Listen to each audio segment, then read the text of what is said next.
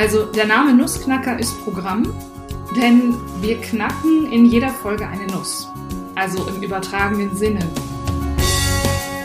Wir lösen ein Problem aus dem großen Themenkomplex der Nahrungsmittelallergien mit Anaphylaxie-Risiko. Und ich habe damals schon gedacht, es kann doch nicht sein, dass jede einzelne Familie das allein durchmachen Ja, die muss man doch irgendwie finden und zusammenbringen und ja, dafür sorgen, dass nicht jeder alleine quasi auf seiner kleinen Insel vor sich hin kämpft. Der Nussknacker.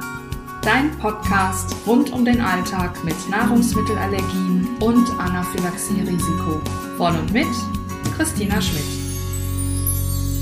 Kann Spuren von Wissen enthalten.